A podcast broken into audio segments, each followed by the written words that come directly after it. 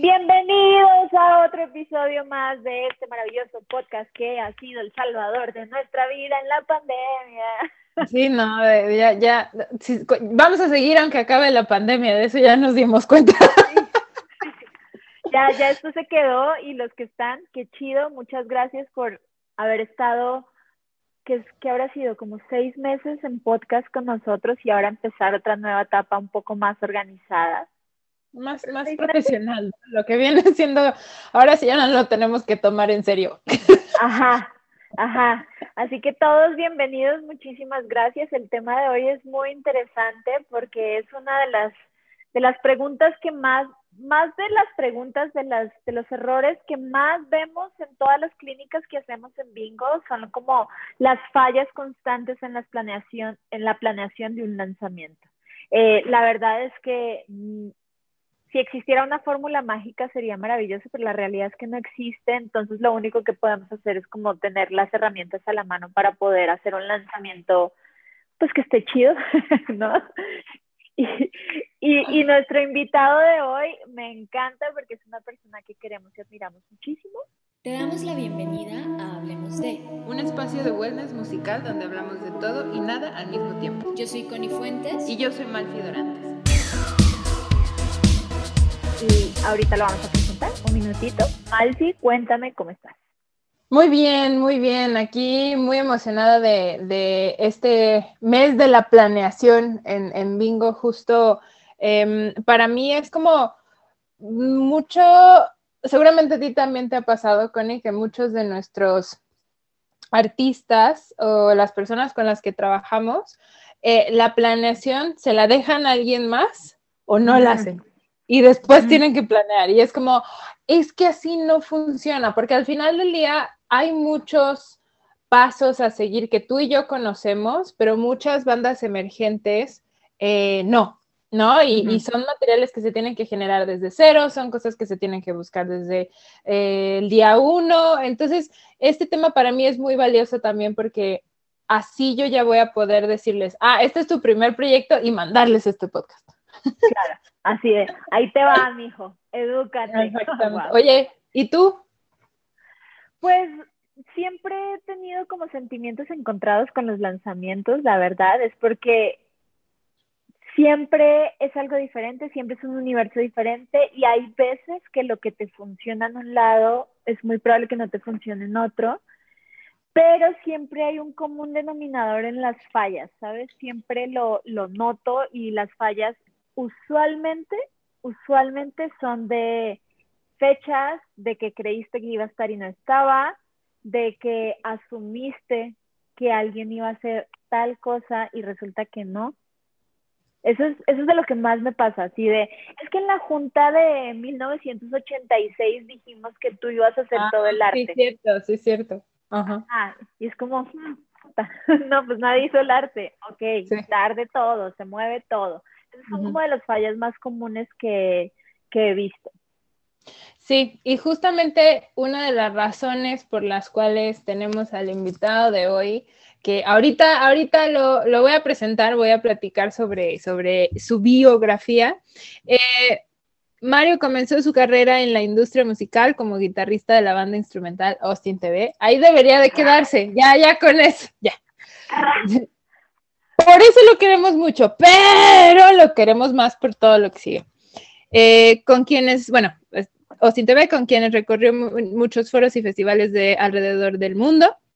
Entre los más importantes se encuentran el Festival Coachella, Festival Rock al Parque y el Festival Vive Latino.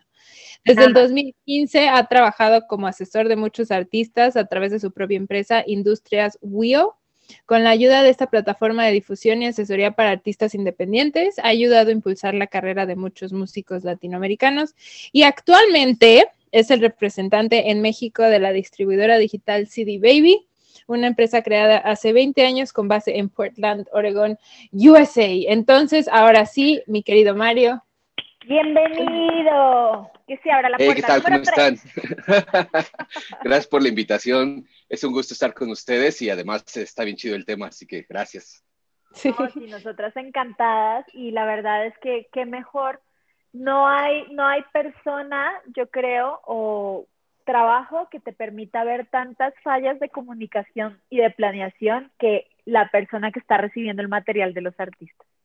Claro, y, sobre todo en una empresa como CD Baby, porque hay muchos tipos de agregadoras o distribuidoras digitales, pero CD Baby es de las que está del lado de eh, la independencia, pues el, artista no precisamente necesita un equipo para trabajar con nosotros, puede ser mi papá que ayer grabó, no sé, su ukulele con el celular y lo sube, ¿no? Si cumple con ciertas eh, métricas de, de um, de sonido básico, pues, y la portada no está pixeleada, y eso cualquier persona puede subir su música. Entonces, sí, pues me toca ver cosas muy, muy, muy, eh, pues, vaya, del día a día, pero, pero sí hay que estarlo explicando todos los días y cuesta mucho trabajo, pero está chido. En el fondo se siente que estás dando como un, un dharma, ¿no? Al, al mundo.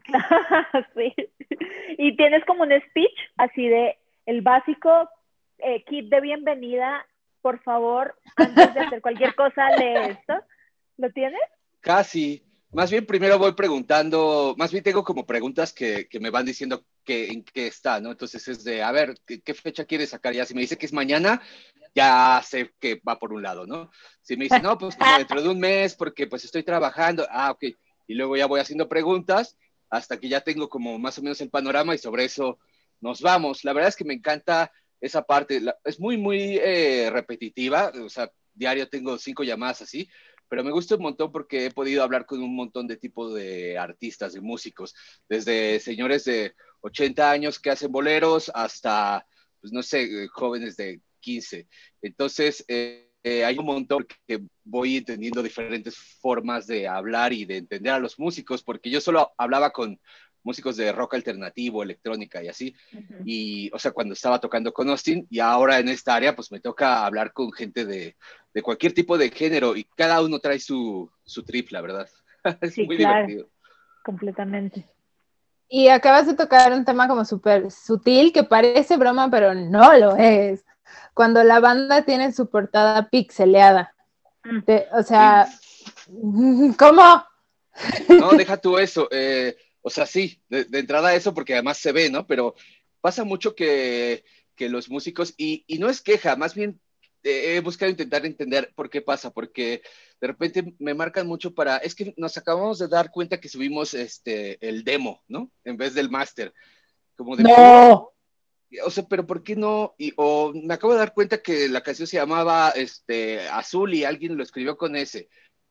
Y o sea, mi explicación es que como las cosas ya no son tan eh, definitivas, es decir, no es un CD, no es un vinilo, no es algo que como que no pasa por tantos filtros de revisión, entonces pasan estas cosas, pero esto le pasa, o sea, digo, obviamente hay artistas a los que ya no les pasa, pero sí que puede llegar a pasar en cualquier lado, pero me llama mucho la atención que sí, o sea, es muy repetitivo, sobre todo con los artistas que van iniciando, y eso pues o sea, a mí me saca de onda como músico porque yo sí sería, antes de subirlo, lo escucharía. Más si es un sencillo, o sea, un disco con más gusto, pues, pero un sencillo no te toma nada. Entonces sí, la portada pixeleada, esto, a menos de que sea pixeleada por, por gusto, ¿no? Pero sí, hay que cuidar todos esos detalles. O portadas, me pasa mucho que eh, entro a, ver qué, cuáles son las novedades, que te mandan un correo en la plataforma en la que estés y te dice las novedades. Creo que ahora es importantísimo poner el nombre del artista, al menos en la portada. O sea, no, vaya, en el Dark Side of the Moon sería raro que diga Pink Floyd. Yo entiendo. Claro. O sea, hay discos que no, y, y portadas, pero solo te sale la portada. Mucho, o sea, a veces no, al menos a mí no me desvela el nombre. Y entonces pues no sé si dar clic porque veo 10 portadas que pues sí están padres, pero digo, sé que es un artista que sigo, no, me explico, pero sí, sí, sí, ayuda un poco, pues. Sí, y ves la portada. con la promo. Ves la portada y es un cuadro negro, ¿no? Y dices. Mm". Mm. Y está padre, pues, pero, pero sí ahí está sucediendo mucho. Pero bueno, eh, es un mundo loco y sí creo que lo primero que hay que aprender en la, en la industria de, de empezar a sacar música es eso, que la imagen es súper importante, ¿no? No importa que tú seas, este, tú no estés a favor de esa idea, o sea, de verdad, si no estás a favor de esa idea, encuentra a alguien que te ayude a concretar, porque foto de tú con la guitarra así en tu cuarto y que ni te peinaste, pues no, no sé, o sea, dependiendo del proyecto, ¿no? Pero... Claro, Exacto. claro. Y también creo que justo este podcast va a ser como muy bueno para, para las personas que están empezando y se sienten muy perdidas, porque ni siquiera sabes que tienes que seguir como una serie de pasos, ¿no? Y que el paso uno es que ya cuentes con el material en la mano, o sea, que cuentes con el audio, si va a tener un video, que cuentes con el video, para poder empezar a tener claro hacia dónde se va a mover, en qué fechas, porque algo que pasa y nos pasa a todos y es muy común es que te queden mal con las fechas de entrega, ya sea tú, la persona que está haciendo el máster o la persona que está haciendo el video, la persona que está haciendo el diseño, cualquiera. Entonces empezar a jugar con eso cuando ya tengas el material en tus manos, además que lo que, lo que permite la tecnología ahora es que puedes decir, ok, en teoría lo ideal es que sea un mes antes que entregues el material, pero en dado caso, dos semanas todavía podemos jugar haciendo cosas, no un día antes, por favor, no nunca. Entonces, eh, sí es como seguir, es un checklist básicamente.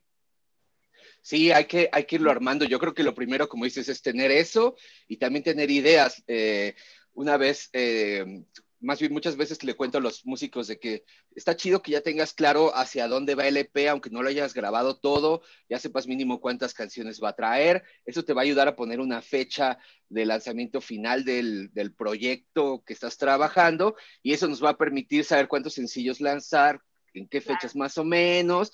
Siempre les digo, como dices, Connie, tampoco lo digital permite que nada esté escrito en piedra, pero que tengas, digamos, este, el boceto, ¿no? Y, eh, y si la imagen es progresiva eh, con los sencillos y te va deletreando ya al final el, el, EP o la portada del disco, a mí me gusta un montón eso, ¿no? Es decir, que, que no sé, la primera portada es este verde, la segunda es eh, roja y entonces ya juntas las dos y se llama además este transparencias el disco y entonces sale la portada y es amarillo. Ah, dices, oh, me estaban contando una historia. Y creo eso es lo que hay que empezar a planear desde que ya tienes la canción, ya tienes la portada, ya sabes por dónde va el, el tema del disco, pues crear la historia de ese disco, ¿no? Claro. en Austin TV casi que era nuestra parte eh, no favorita, digo, pues sí era como 50-50 para nosotros y eso claro. creo que fue lo que hizo que también enganchara mucho porque pues la música no tenía precisamente coros, ¿no? Claro. Y, y también es eh, por ejemplo, tocaste un tema también muy, muy interesante con Austin TV. Eh, querido escucha, si usted no sabe quién es Austin TV, por favor tome ciertas clases de historia de la música en México. Por favor, salga debajo de la piedra, ¿no?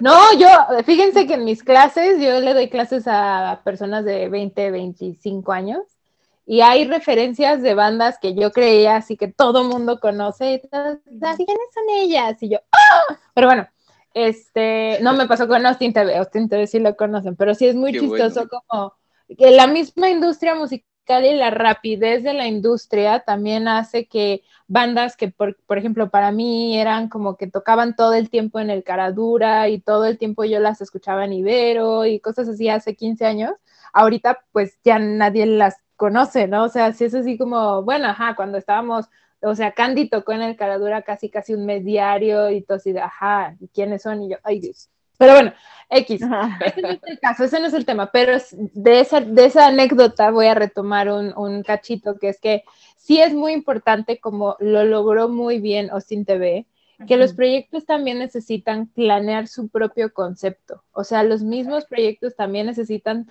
agendar sus reuniones de concepto, de imagen, de branding, de diseño. O sea, yo les digo a todas las personas con las que tenemos asesoría, ustedes no tienen que hacer el logo de la banda, pero sí tienen que saber cómo traducirle al diseñador la claro. esencia de la banda, ¿no?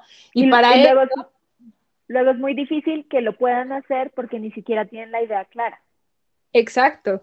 Y, y, todo, y todo se origina de una simple planeación de, de juntas eh, donde no hace ensayos, eso recomendamos mucho en nuestras asesorías, que tengan juntas que no sean ensayos. Claro. O sea, que no digan el típico, ay, hablamos terminando o antes de empezar o lo que sea. No, no, no. Porque así ya le van a dar importancia a otro aspecto que no solamente es la música, que es igual o más en algunos casos importante porque esas son las, las, los datos que le van a pasar a su equipo de relaciones públicas en algún momento o a la info que le van a pasar al booker cuando cuando vean que todo tiene que estar profesionalizado y tiene que hacer congruencia y así. Pero, por ejemplo, Mario, si tú tuvieras que dar como una checklist de las cosas que deberían de pensar antes de contactarte a ti, las bandas, ¿qué, sería? Sí, pues es, eh, la verdad es que es bastante larga, pero empezando por lo que dices del concepto del proyecto y eso, sí es muy importante. O sea, no precisamente se tiene que disfrazar como Austin ni uniformar como Divo ni nada, o sea, pero sí es importante que, que, analicemos a otros artistas, ¿no? Por ejemplo, Interpol, no se, no se disfrazan, no se uniforman, pero sí tienen una línea muy, muy clara de cómo se van a subir al escenario, se van a ver en las fotos. No se diga de Hypes o Coldplay o quien sea. Entonces siempre hay que pensar que yo siempre les digo eh, a los músicos de, nadie quiere ver a su primo en el escenario, es decir, si queremos ver a nuestro primo triunfar, pero no quiero verlo como lo veo todos los días con su playera diez mil veces usada y su gorrita, a menos de que asisten todos y ese es el concepto. Lo quiero ver brillando, ¿no? Y siempre el ejemplo claro, pues es, eh, ay, qué oso, se me fue el nombre del vocalista de Queen, de Freddie Mercury. Eh, todos, o sea, eh, eh, ese momento icónico en el estadio con un pantalón amarillo, eh, playera blusa blanca, este, la capa de la reina y una corona, eso es lo que tienes, o sea, porque eso es icónico y eso es lo que necesita, yo sí estoy de acuerdo que es 50-50, tanto la música como la imagen, porque tú vas a entrar a un artista por solo dos razones, o porque te encanta su música o porque no los habías escuchado y te llamó la imagen. Y si la imagen y la música hacen un clic, estás del otro lado, ¿no? Es ahí donde realmente creo que mm, las cosas suceden. Y por eso esas juntas de, definir por dónde vas son súper importantes, desde la tipografía que vas a usar, este, los colores, y no van a ser los mismos colores para siempre. Entonces, cada disco creo que hay que escucharlo y digo, no todos tenemos la, posibilidad de escuchar este, en colores. Qué maravilla sería eso. Claro si conoces a alguien que medio intuye ese tipo de cosas, preguntarle, oye, ¿qué colores escuchas aquí? Ah, mira, me suena morado, verde, aqua, perfecto, ya tenemos una idea y desarrollarla y todo eso es parte del checklist, ¿no? Y ya que tengas entonces tipografías, imágenes y eso, también pues hacer sesiones de fotos, en un día pues hacer cinco, o sea, cinco diferentes cambios, ¿no? Se van a cortar todos el pelo, se usan ropa nueva o, lo más chido que tengan, ¿no? Y, busquen tener una coherencia y cohesión en todo. Todos hemos ido a ver una banda que el vocalista parece este pop, del pop, ¿no? El baterista trae así de que sin mangas, pinche super punk, y el bajista trae ese bajo horrible que es como un murciélago, ¿no? Y eh, el guitarrista sí una Les Paul clásica de jazz. Y desde ahí, o sea, yo sé que es muy difícil producir los instrumentos también, ¿no? Pero yo iría hasta ese nivel, ¿no? De todo tiene que verse increíble, todo tiene que cuadrar con la ideología, al menos de este momento del artista. Y ya que tienes todo eso, bueno, ahora sí, ya tienes tu grabación y todo, pues vamos a, este, a poner fechas y empezar a trabajar. Claro. También, también entender que o sea, de, lo, de las cosas más claras que yo aprendí y que respeto un chorro de las personas como tú que trabajan básicamente con servicio al cliente de personas que tienen metas altísimas, es, por favor entiendan que las cosas no pasan de la noche a la mañana. O sea, que por favor la gente entienda que, que por favor la gente entienda que todo es un proceso y ese proceso, en ese proceso vas a tener 10.000 errores para tener un acierto. Entonces, no tiene sentido cuando te llegan los 18.500 correos diciéndote, ¿por qué no estoy en el radar de novedades? En el lanza, eh, ¿cómo se llama? Novedades viernes. te tocan todas, ¿no? Sí, claro.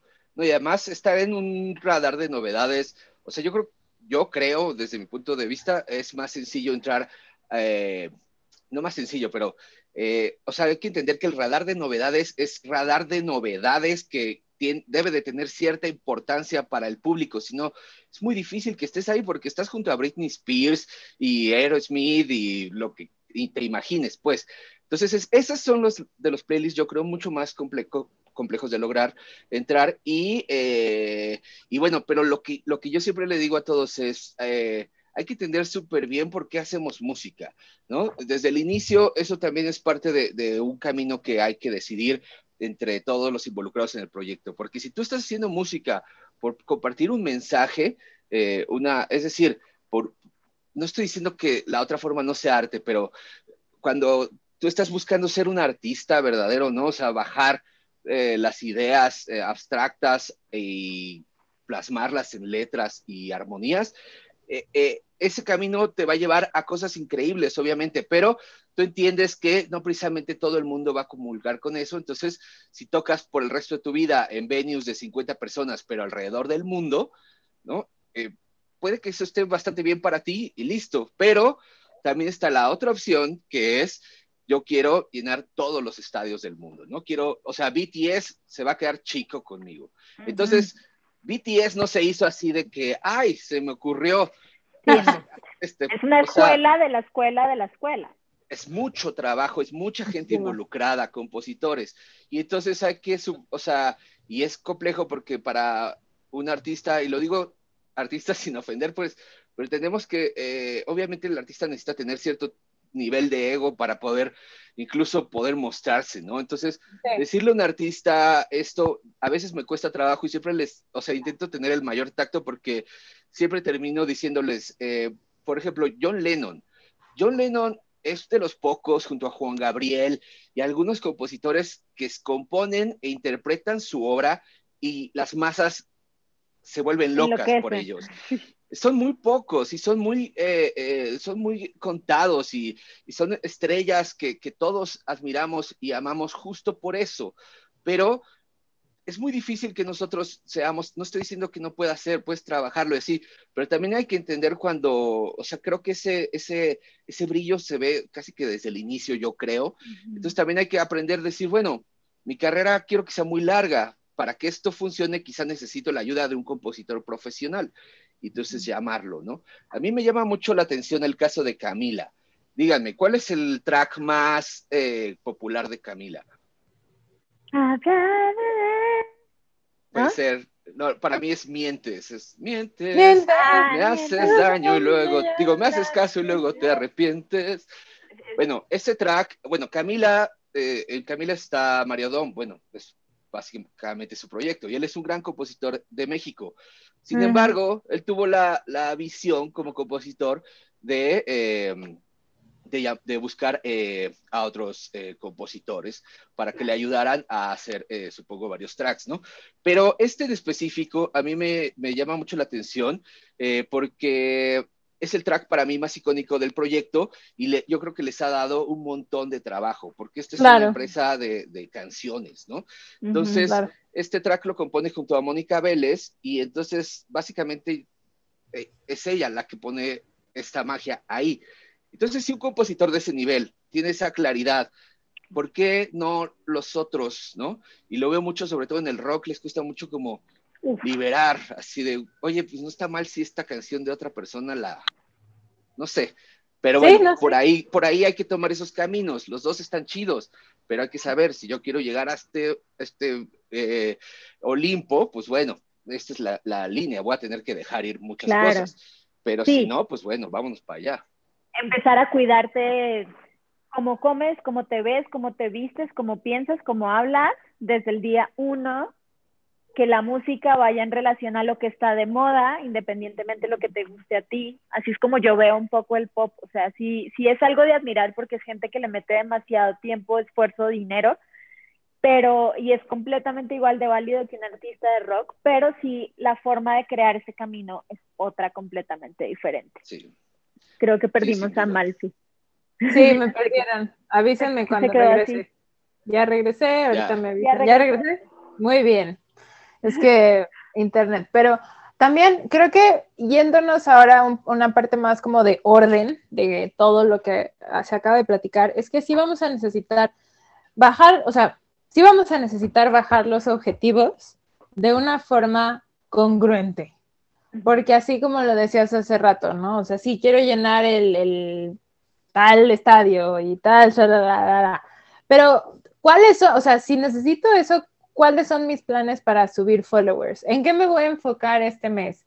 ¿En lanzar eh, mis, cuatro, mis cuatro o seis sencillos, pero en cada sencillo, cuáles van a ser los objetivos de cada uno. Eh, el primero va a ser aumentar followers, el segundo va a ser este, presentarme a, distribuidoras si se puede o si no, este, buscar shows en línea, los más que se puedan, o sea, cosas, creo que realmente no existe no sé si a ustedes les pasa, no sé si sienten que las bandas y algunos proyectos, en su mayoría, no todos, hay muchos que, no son así, pero en su mayoría pareciera que es como, ahí va mi canción a ver qué pasa. Claro, como una bala al aire, ¿no? Es un tiro al aire, a ver qué cae. Y luego es como, ay, nadie le está escuchando, voy a contactar a una agencia de prensa. Entonces le mandas el mail a la agencia de prensa y desafortunadamente la agencia de prensa te va a tener que contestar que no sé, ya que no hacemos prensa, por ejemplo, nosotros en Malfico no hacemos prensa de lanzamientos que ya se hicieron. Claro, es que todo va de la mano, o sea, porque para los medios ya no es prioridad. Me trabé, sigan hablando. Sí, ya no es prioridad. Y también otra cosa que pasa es que ojalá sea el caso de la persona que nos está escuchando y quiere tener un lanzamiento, que sale la rola y ¡pum! Un hit y una locura. Todos los editores de Spotify lo amaron, lo meten en todos los playlists. ¡Wow! Foro Sol mañana. Eso es un 1% del 100% de la gente que lanza música. Entonces, como lo más probable es que seas del 99%, tienes que hacer lo que está diciendo Malfi. Y no se vale el, o sea, también por eso la gente tiene que, siento que la gente tiene que dedicarle tiempo a la planeación, porque no es como, ah, pues, ah, y no hicimos un comunicado de prensa, oye, y entonces no hicimos esto tampoco. y sobre todo creo que es es súper importante que la, la, la, gente involucrada en el proyecto y así tenga, como dicen, estos, estas metas, porque si no, eso que dices, mi canción es increíble, ojalá salga y pase algo, pero ¿y si no pasa que eh, tu música no sirve? Pues no, no precisamente. Digo, no sé, no la he escuchado, pero hay que escucharla, pues. Eh, digo, antes de, antes de cualquier cosa, perdón, se me olvidó decir, chicos, lo más importante, chicos y chicas, lo más importante es la música, pues, o ah, sea, la música tiene que oh, estar increíble, tiene que cantar chido, a menos de que se haga la, la, onda, que se escuche lo más nítido posible y ya. Entonces, si todo eso está, está chido, entonces ya tener esas metas, pero eh, saber que si sale y no pasa nada, nada, ya perdí, no, pues tener estas métricas, ¿no? De, ah, mira, tengo ahora mil seguidores, para este que sigue vamos a conseguir los dos mil o tres mil, e ir desarrollando. Claro, y también tiene que ir de la mano con tu estrategia de redes sociales. Tenemos una asesoría ya pronto y estaba hoy analizando el proyecto y decía, ok, una de las metas de ellos es tocar en festivales, pero el último post que hicieron es de septiembre güey, ¿qué estás esperando? O sea, ¿tiene sentido? Va, ¿Estás caminando en pro de esa meta que te pusiste? No lo creo. No. Y a la gente le da, le da muchas veces pereza porque también el artista piensa que es hacer la rola y ya. Y, y no, o sea. O, o hacer la rola y aventársela a alguien más. Sí. Aquí tenemos, aquí tenemos una persona que le toca, todo el tiempo. ¿Por qué no estoy? ¿Cuánto te tengo que pagar para que me pongas ahí? Sí, es una locura. Y además, hablando de los festivales, que es un gran tema, porque a mí como músico, yo jamás imaginé estar en un festival. Y creo, eh, a mí me llama la atención, pues, o sea, yo entiendo muchas veces por qué lo, buscan mucho los músicos y eso, o sea, es mucha más exposición, pero para mí lo más chido como músico sería llegar al festival ya con un público, porque no hay como salir al escenario y que el público ya esté ahí, o sea, por ti, no están, no están este, ahí pasando, ¿no? Y para llegar a eso, pues tienes que haber hecho un montón de cosas antes, ¿no? Sacar música, obviamente, hacer planeaciones, así, tocar en diferentes lugares de la ciudad, no solo en la Condesa, ¿no? O sea, la ciudad es gigantesca, está Aragón, está Xochimilco, ¿no? Hay muchos lugares y pues sí, no todos son bonitos, la verdad, pero hay que hacerlo. Y entonces, este, si no, si no haces esto, Entonces sí, puedes que algún eh, gente de festival vaya a interesarse en tu música, pero de verdad que eso no va a hacer nada por ti. O sea, te va a dar 100 fans, listo, gracias. ¿Qué va a hacer por ti? Pues todo lo otro que hagas. Y como siempre le digo a todos, lo más importante es hacer algo. O sea, lo único que está pésimo es no hacer nada. Pero si te puedes ir involucrando y aprendiendo un poquito más y viendo este tipo de, esfuerzos que, que, hacemos la gente que está en la industria, porque obviamente lo hacemos con gusto, pero también un poco como creo en plan de chicos, ya, o sea, está bien chido que estén creando, pero pongan orden, no, no, o sea, la idea del músico loco, eso ya no existe, eso no existe.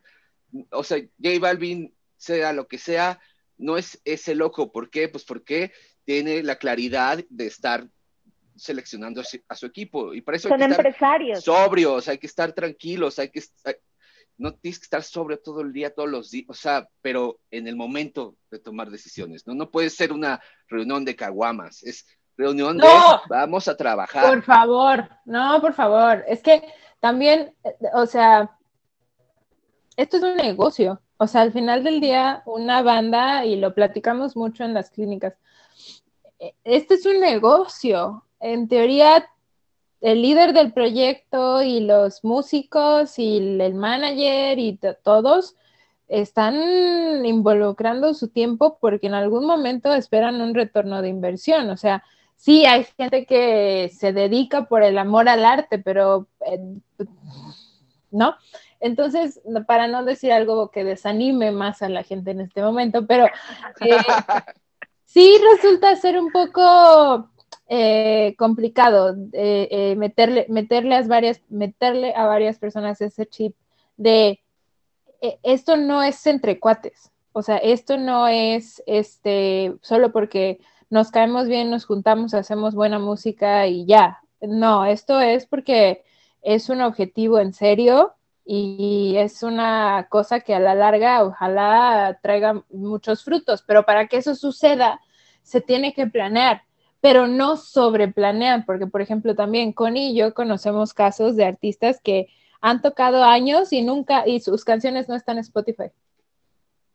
¿No? Porque es como el Chinese Democracy, ¿no? O sea, como que se fue toda la vida sin saber qué pedo y pues es que también el, el, el, artista, eso que tú dijiste, Mario, me encantó, de que ya no existe el artista loco que puede decir, ah, solo me dedico a crear y listo, porque para empezar, ya es muy difícil que una disquera te voltee a ver para que te pudiera hacer la chamba. También es muy difícil en estos tiempos, sobre todo, que tengas los recursos para poderle pagar a alguien más para que haga esa chamba. Ah, cabrón, tienes que saber cómo funciona y tienes que saber cómo pararte, o sea, si, si llegan a hablar contigo y tú ni siquiera, y esa persona, el artista, ni siquiera entiende cómo debería verse una portada en cuadrito, ya estás perdiendo, o sea, ya no estás conociendo tu negocio, ya no va a ser un retorno de inversión. Exacto. Sí, y es muy, muy particular eso que pasa y y creo es súper importante por eso que todos eh, los involucrados sí traigan como esa claridad, ¿no? Incluso eh, me iría un poquito más atrás, que ya será tema de otro, eh, otro episodio seguro, pero hacer acuerdos entre los músicos es súper importante. De, a ver, si todos compramos el PA que estamos usando para ensayar, tengamos una carta que diga que todos compramos el PA. ¿no? O sea, y cuánto pusimos, y si todos ponemos tengamos una carta que diga cuánto ponemos, una cuenta bancaria a nombre de quien sea, pero que todos tengan eh, acceso. Si pueden hacerse una eh, SADCB, obviamente mucho mejor, pero si pueden, o sea, con que tengan una cuenta a, los, a la que todos tengan acceso, ya se evitaron un montón de problemas, porque cuando empieza a caer el dinero, entonces eh, no, no debe de haber una sola persona que lo controle, ¿no? Y debe de haber este, acuerdos, porque si no empieza a haber problemas. Y todo esto, creo, es parte también de la planeación de alguna forma, porque esto te planea a futuro, o sea, de aquí a 10 años no vamos a tener ningún solo problema porque registramos nuestra obra, registramos nuestro nombre, hicimos todos estos pasitos. Pero eso pues lamentablemente no se ve hasta 10 años cuando llega un temblor y la casa se cae. Sí, exacto, exacto. Y estar, sí, claro, construir tu futuro, igual que nosotros que vivimos en el mundo independiente, por así decirlo, eh, freelancer, construir nuestro futuro, es nuestra responsabilidad también dentro de lo que estamos haciendo, garantizar que si nos enfermamos podamos estar cubiertos, si algo pasa, eh, tengamos cubiertos nuestros gastos funerarios, no sé, un montón de cosas que uno no lo ve dentro de la música justo porque piensa que todo es por amor al arte. Y sí, en un principio, pero ya después cuando te lo tomas en serio, y yo quiero asumir que las personas que están escuchando este podcast es porque se toman en serio su proyecto, pues ya después no, ya después es una responsabilidad constante, no hay, no hay vuelta atrás. Hay algo que, hay algo que creo que se nos está olvidando mencionar y es el pensar que con la plata puedes garantizar un buen lanzamiento. Sí, no. Te, toca diario, seguro. A mí sí, a mí me llega mucha gente que me habla como casi casi de a quién le pago para ser famoso, ¿no? Y ya es su primer lanzamiento, ya, ya quieren un manager, un booker, un agente de medios, casi casi una disquera. O sea, sí hay gente que me ha, me ha mandado un sencillo y así, oye, ¿cómo ves para una disquera? Y yo, pues, pues se ve bien para una disquera, pero dudo mucho que una disquera le interese esto, ¿no? O sea, ¿qué has hecho? Entonces tienes que hacer algo, tienes que ganarte el mérito y entender sí creo es bien importante que, también los músicos como que se vayan actualizando, porque siento que no, muchos músicos no están viendo lo que está haciendo, este, no sé, Drake o, o, el K-pop, ¿no? Porque no les gusta. Entiendo que no les guste, pero entérense, porque ese tipo de, o sea, están pensando, siento, como en 1940, ¿no?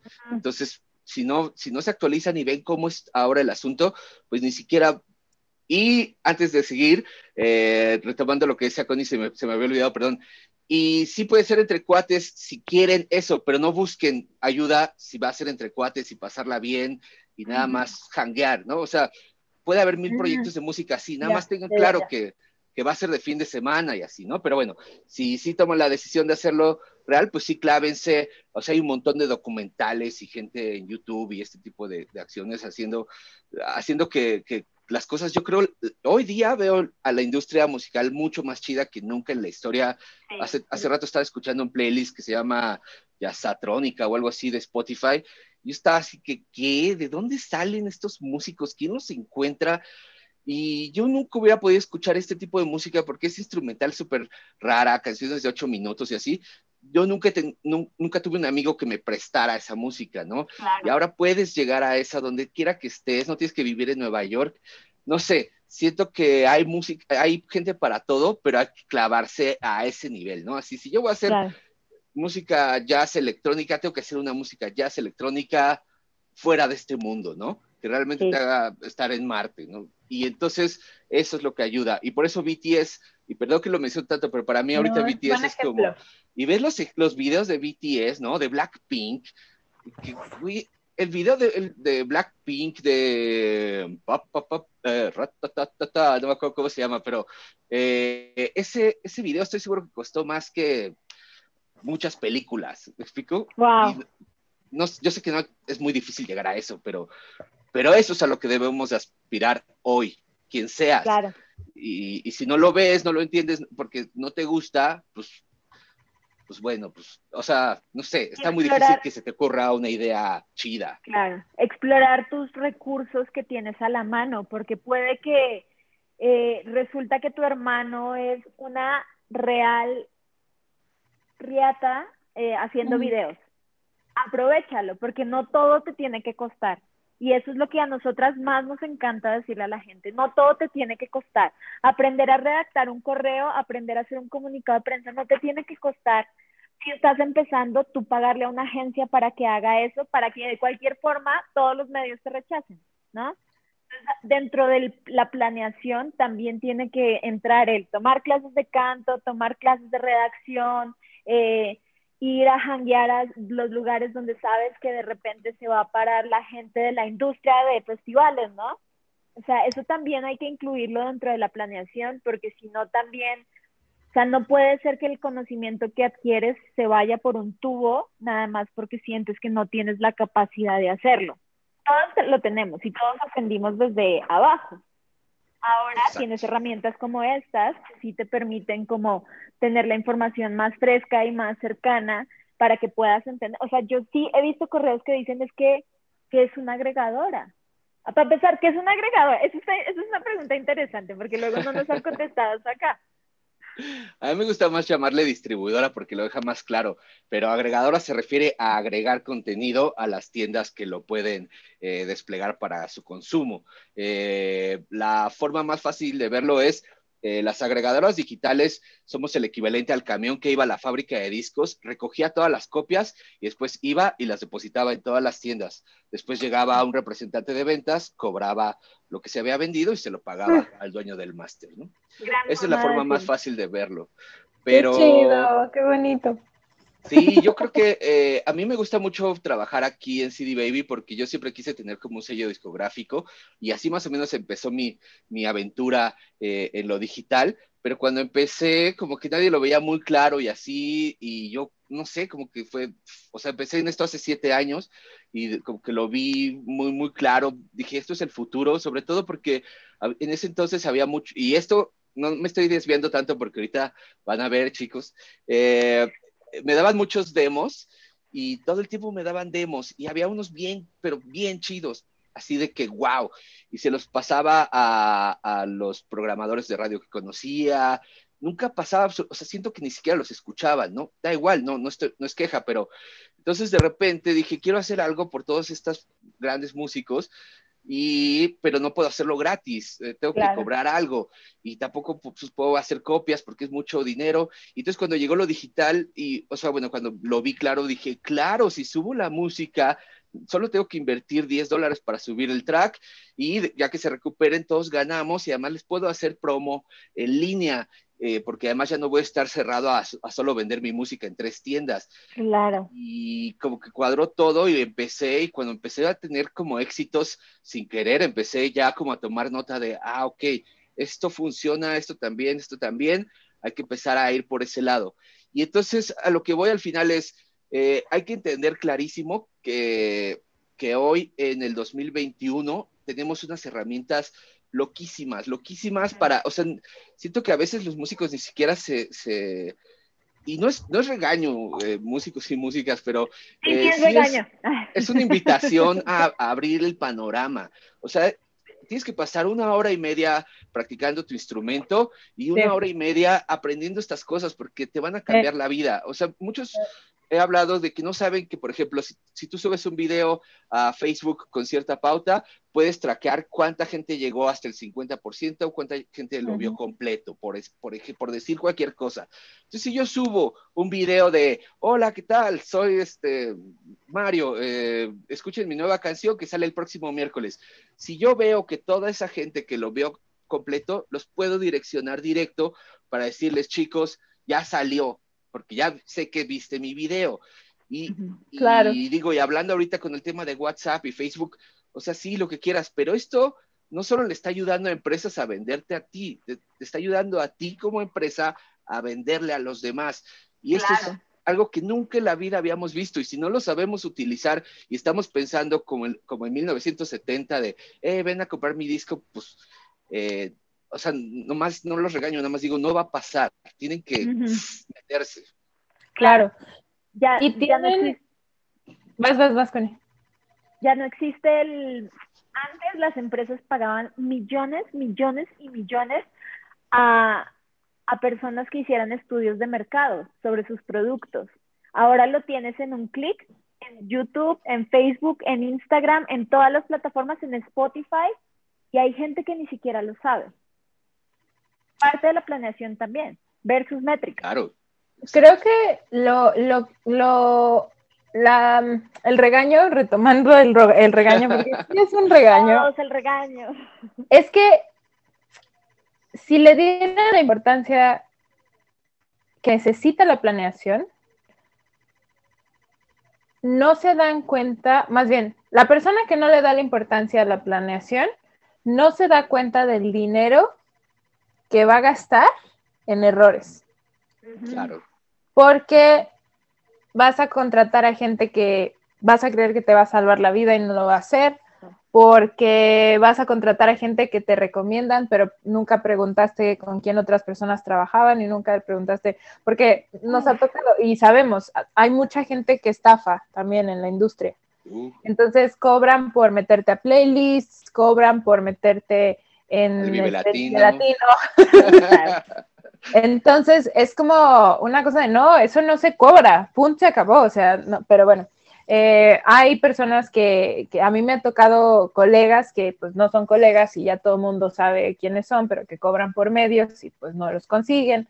Pero muchísima gente les sigue pagando a estas personas porque no saben que si hubieran planeado un poquito mejor, si hubieran puesto la mira sobre los objetivos, sobre el timeline, sobre voy a sacar un sencillo, pero antes necesito tener esto, necesito que el máster esté bien, necesito que el video tenga control de, de, eh, de corrección de color, este, etcétera, etcétera, etcétera. No saben realmente que se están ahorrando muchísimo dinero, a contrario de otras personas que no le están dedicando esa atención. Entonces, creo que también es importante que, que, que dentro de, a ver, es como esta onda de no puedes estar a dieta, si mentalmente tienes una mala relación con, tu cuerpo, ¿no? Porque nunca vas a, o sea, realmente si tú tienes una muy mala mentalidad sobre tu cuerpo, sobre todo, nunca vas a poder estar a dieta porque nunca vas a poder llegar a esa satisfacción. Es algo así, o sea, nunca vas a poder ver el éxito si mentalmente no estás listo para verlo y listo para trabajarlo, porque es un gran trabajo. O sea, no, no es que te despiertes en la mañana, te sientes en tu escritorio y ya, no. Son rechazos, son pláticas, son estudios, son conocer a gente, son escuchar a gente. Y, y, creo que como que muchos quieren ser el rockstar y estar enfrente del escenario, ¿no? Pero los que... Creo que eso es algo muy bonito que he notado de la industria. Las personas que más lejos llegan son las que disfrutan aprender cómo guardar sus cables. Claro. ¿Sí me explico? O sea, que no están en la industria por estar en el escenario del Vive. El escenario del Vive es una consecuencia, pero lo que realmente se disfruta es las enseñanzas, la gente, porque hay gente increíble, evidentemente, este, los procesos, eh, vivir tu vida en la industria musical es vivir en un collage de miles de colores, todos los días es distinta, todos los días te sorprende, ¿no? Pero, pero eso es lo que realmente disfrutan. Eh, aquellos o aquellas que solamente quieren estar enfrente del escenario y ser veneradas y venerados, pues realmente se caen bien rápido, la verdad, claro. seamos honestos, porque pues no lo sentimos reales y eso se nota. La honestidad es clave y es un factor primordial para que puedas tener un proyecto no exitoso, sino que perdure, yo creo. Exacto, porque, el éxito también puede ser medido en la satisfacción propia de que estás manteniendo un proyecto vivo durante muchísimos años. O sea, quizás no estás tocando en el Corona Capital y no estás cerrando el Cervantino, pero estás tocando cada, cada mes en venues de toda la República, te llevan a Estados Unidos a tocar a un bar súper chido, o en algún momento tocas en un festival, pero en un horario con, o, un artista te invita a colaborar y escribir canciones. O sea, realmente eh, el, el, el, que, el que piensa a largo plazo o la que piensa a largo plazo se va a ver muy beneficiada por los frutos de esta carrera. Ya. Completamente al micro, ¿no? Muy bien. no, pues ya buenas noches. Sí, ya estamos cerrando el podcast y yo, yo tengo una pregunta final y es, si pudieras definir en tres puntos, ¿cuáles son los errores más comunes y cómo solucionarlos en la planeación de un lanzamiento? ¿Cuáles dirías que son? El primero, la prisa, ese hay que, es el error más común. Y eh, eso va de la mano que el artista piense que la gente está desesperada por escuchar su música. Nunca va a estar desesperada. O sea, es muy raro que eso pase, y más si son tus primeros lanzamientos. Pero eh, yo entiendo porque como músico, pues tú creaste esta canción hace un año. Obviamente ya estás, ya lo quieres. Está bien, pero vale más la pena no tener prisa y disfrutar también el lanzamiento que, este, que apresurarlo y no disfrutarlo y que no pase nada. El segundo, eh, creo que eh, es muy, muy claro cuando un artista de repente no tiene como la sensibilidad de ver alrededor el mundo y, es muy, muy importante eso. O sea, no, o sea, si tú, si tú por alguna razón, o sea, es muy imposible estar es imposible estar al día de todo lo que está sucediendo. O sea, hablo de política, de coronavirus, pues, de todo eso. O sea, pero si, si por alguna razón tú estás viendo que no es quizá la época para ciertos temas, ciertos ah, sonidos, quizá hay que ser inteligente y, esperar, ¿no? Y, eso, ser inteligente es muy, muy importante.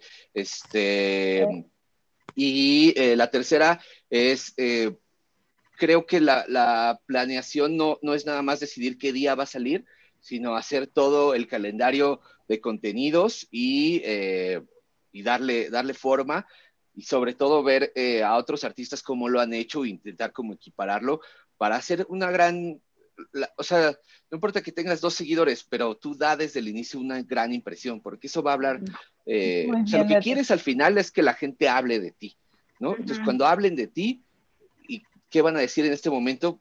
Oye, este güey tiene 10 seguidores, pero ve cómo lo está haciendo, ¿no? Eso es lo que quieres.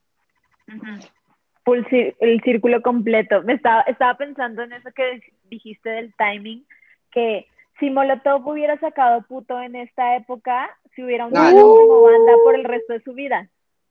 Entonces sí hay que pensarle un chorrazo, no, no, me había dado cuenta, tienes razón. Sin duda. Café Tacuba con Ingrata. Sí, no, sí, hay un montón de cosas completamente, o sea, según yo, hasta los, los Reyes Magos de la Alameda que hacen blackface están ya ah, obsoletos. Ah, desde donde yo lo veo, pero pues Híjole, sí es todo un tema. Bueno, y ahora sí, para cerrar, terminamos con una recomendación para que vayas pensando qué te gustaría recomendar, ya sea una app, un programa, una persona, un libro, una película, lo que sea, que tú creas que le pueda ayudar a las personas que escuchan este podcast a tener un poquito más de claridad. ¿Mal sí?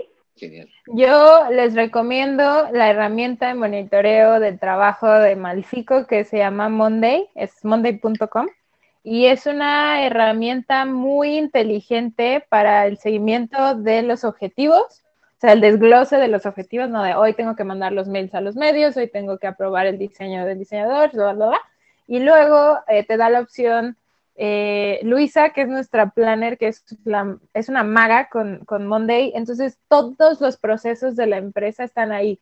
Todos los medios, cómo vamos con cada medio, cómo vamos con cada artista, cómo vamos con cada fecha, y cada quien tiene sus labores eh, acomodadas ahí. Es una gran herramienta, más de cuatro personas no te cobra, entonces está perfecto para una banda eh, y es un poquito más inteligente que Google Drive, porque tiene como que estas este, opciones de enviar un correo, actualizar, mandar mensajes, un poco también como Slack, que es como este chat con opciones de subir, ajá.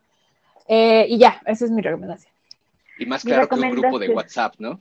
Sí, un grupo de Telegram, querrás decir, querrás decir ahora. Me niego, me niego. Yo también me niego mucho. Eh, mi recomendación es un libro, pero en realidad va un poco más allá. Cualquier libro que hable de la industria de la música les va a poder permitir tener información acerca de más o menos cómo se debe hacer un lanzamiento. Hay uno en particular que se llama Todo lo que necesitas saber de Music Business de Donald Passman que, creo que puede darles una visión clara de cómo podría hacerse. Hay otro libro que es de, de del baterista de Semisonic, se me va ahorita el nombre, pero el güey empieza a contar cómo la, estar en una disquera le enseñó un chorro de cosas y también le, le enseñó un chorro de cosas a cómo podían hacerlo ellos mismos. Y eso también habla mucho, pero aún más que que lean libros es que bajen la información que están aprendiendo de los libros. O sea, no, no se vale solo tachar, sino anótenlo en algún lado para que hagan algo con esa información, si no se va a quedar en la nada todo lo que hagan. claro. ¿Tú, Mario? Yo recomiendo, pues, eh, ver todos los documentales y cosas que puedan de las historias de, artistas, sobre todo si no los están este, alabando, ¿no? O sea, un documental eh, pues, de lo que es, que documente. Eh, recomiendo mucho buscar canales de YouTube que hablen de música. Me gusta mucho el de Alvinch, el de eh, ¿cómo se llama? Jaime Altozano, hay muchos, ¿no? Eh, el Botolato, no me acuerdo cómo se llama ahorita, en fin, hay varios. Y eh, por último, que aprendan a, usar las herramientas básicas de las compus Excel, Google Drive, los correos, activen por favor el autocorrector, revisen la ortografía, ah, ¿no? No les cuesta nada. y es... Digo, yo me equivoco a veces, pues yo no, la verdad es que yo no tenía muy buena ortografía, pero con el autocorrector he ido mejorando mucho, pero ahora sí ya, sí de repente veo unas cosas que dices, ¿de verdad? Dale. pero eso, o sea, es que desde ahí es la forma en la que nos está percibiendo la gente. Entonces, si tú mandas un, un este, um, comunicado con faltas de ortografía, no te van a tomar en serio. Entonces piensen mucho en eso y, eviten, eh, por último, que es, no eh, es, otro tipo de recomendación, eviten tener correos que, y, usuarios que sean Austin, arroba Austin TV 548 guion bajo o ah, Austin guion mayúscula T eh, intenten que todo sea lo más claro posible, lo más este, igual posible y no les cuesta nada tener este, un servidor de, eh, punto com, ¿no? Entonces, se ve súper chido cuando o sea, desde que te llega un correo que ya dice así de, este, juan, arroba, losgallo.com, ya dices, ah, puede haber empezado ayer, pero tiene algo claro. Y ya todos los que estamos, también piensen que todos los que estamos aquí en la industria, hablamos con todo tipo de gente todo el tiempo. Y yo, por ejemplo, de verdad se los juro, a todos los tomo en serio. Pero cuando llega alguien que tiene ya este tipo de, de chips encendidos, pues obviamente no solo lo, no es que lo tome más en serio, pero me dispara cosas. Es decir, ya me manda las cosas, ya lo escucho con otra onda, porque lo estoy viendo ya más a futuro y ya no me da eh, reparo pasarme dos horas con él en el teléfono diciéndole, no, mira esto y mira, aquí está el teléfono de Malfi, eh, muévela acá, muévele, porque ya me lo, me lo targereó, o sea, eso me dedico, eso es lo que me encanta, pero si llega y es así de que todo mal, eh, te digo, pues te, te desmotiva, pues. Completamente, completamente. Bueno, pues a, todos nos gusta trabajar, nos gusta trabajar con gente igual de profesional que nosotros. Punto, se acabó. Punto, se acabó. Muchísimas gracias, Mario. En serio, para nosotros es un placer, un privilegio y esperamos que toda la gente que escuche esto se lleve información que nutra sus carreras. Así que gracias. Gracias, ¿no? Pues gracias por invitarme y si me quieren seguir en redes sociales, arroba charabo, casi en todos lados y mi correo es msánchez arroba citybaby.com. Gracias por, invitarme. Estuvo súper chido eh, hablar con ustedes otra vez. Ay,